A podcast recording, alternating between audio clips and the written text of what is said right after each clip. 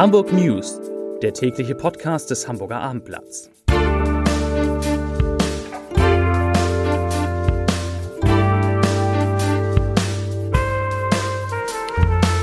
Herzlich willkommen. Mein Name ist Lars Heider und heute geht es um einen mysteriösen Fall am Hamburger Flughafen. Weitere Themen. Ein Konflikt in der Justizbehörde eskaliert, die Zahl der Corona-Neuinfektionen steigt stark und Jugendliche greifen Hamburger Polizisten an. Dazu gleich mehr. Zunächst aber wie immer die Top 3, die drei meistgelesenen Themen und Texte auf abendblatt.de. Auf Platz 3 beliebtes Edelwarenhaus eröffnet zweite Filiale in Hamburg. Auf Platz 2 Galina setzt sich durch, Staatsrätin von Aufgaben entbunden. Und auf Platz 1 toter Passagier im Flieger nach Hamburg. Er hatte Corona. Das waren die Top 3 auf abendblatt.de. Justizsenatorin Anna Gallina hat sich im Konflikt um ihre Staatsrätin durchgesetzt. Wie eine Senatssprecherin heute mitteile, wird Katja Günther, die Staatsrätin, von ihren Aufgaben in der Behörde für Justiz und Verbraucherschutz entbunden.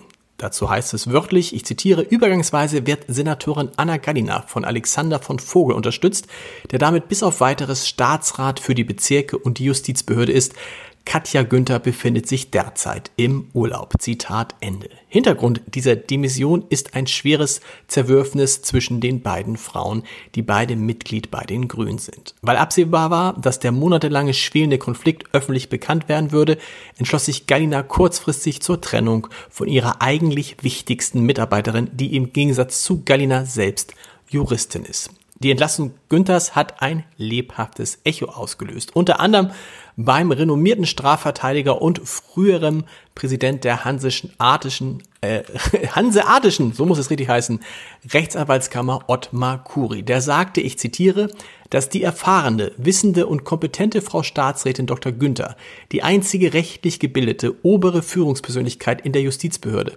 aus willkürlicher Machtallure heraus abgelöst wird, erweist sich als schwerste Beschädigung der Hamburger Justiz. Zitat Ende.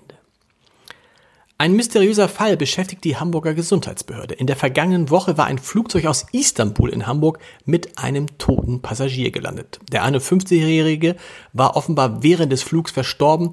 Er soll nach Abendblattinformationen unter mehreren schweren Vorerkrankungen gelitten haben. Bei der Voruntersuchung des Leichnams kam heraus, dass der Verstorbene, der aus der seit Mitte August als Hochrisikogebiet eingestuften Türkei kam, mit Covid-19 infiziert war.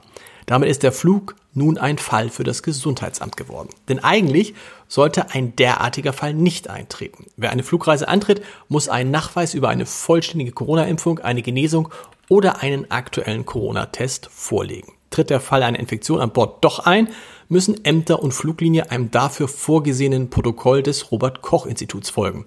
Demnach wird die betroffene Fluglinie informiert und eine Kontaktnachverfolgung für alle Personen eingeleitet, die im Flieger in derselben Reihe sowie in den zwei Reihen vor und hinter dem Infizierten gesessen haben. Ebenso wird geprüft, ob Crewmitglieder längeren Kontakt zu dem Infizierten hatten.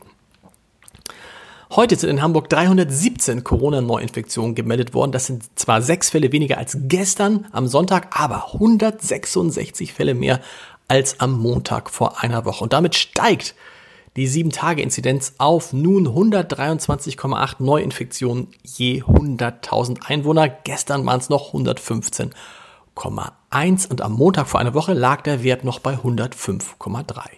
In Hamburgs Kliniken werden 128 Menschen mit Covid-19 behandelt, 39 davon auf Intensivstationen.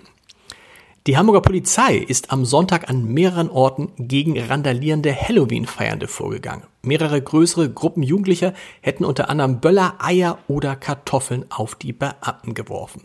Wie der Lagedienst der Polizei heute mitteilte, wurden dabei vier Polizisten verletzt.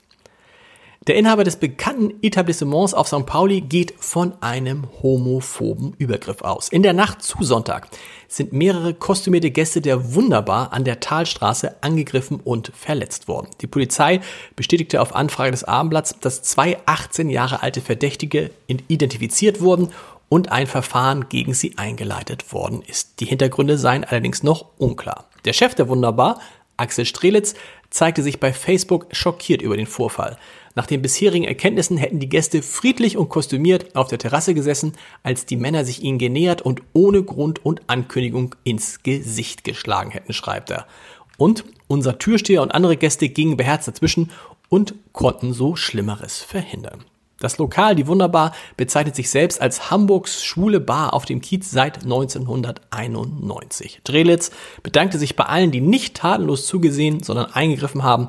Sie seien echte Helden. Zum Podcast-Tipp des Tages. In unserem Podcast HSV, wir müssen reden, geht es heute um große, leider längst vergangene Fußballzeiten, nämlich um die Zeiten von Uwe Seeler, der am Freitag 85 Jahre alt wird, am 5. November.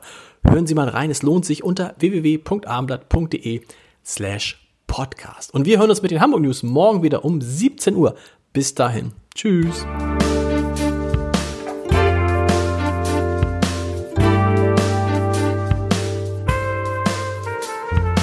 Weitere Podcasts vom Hamburger Abendblatt finden Sie auf abendblatt.de slash podcast.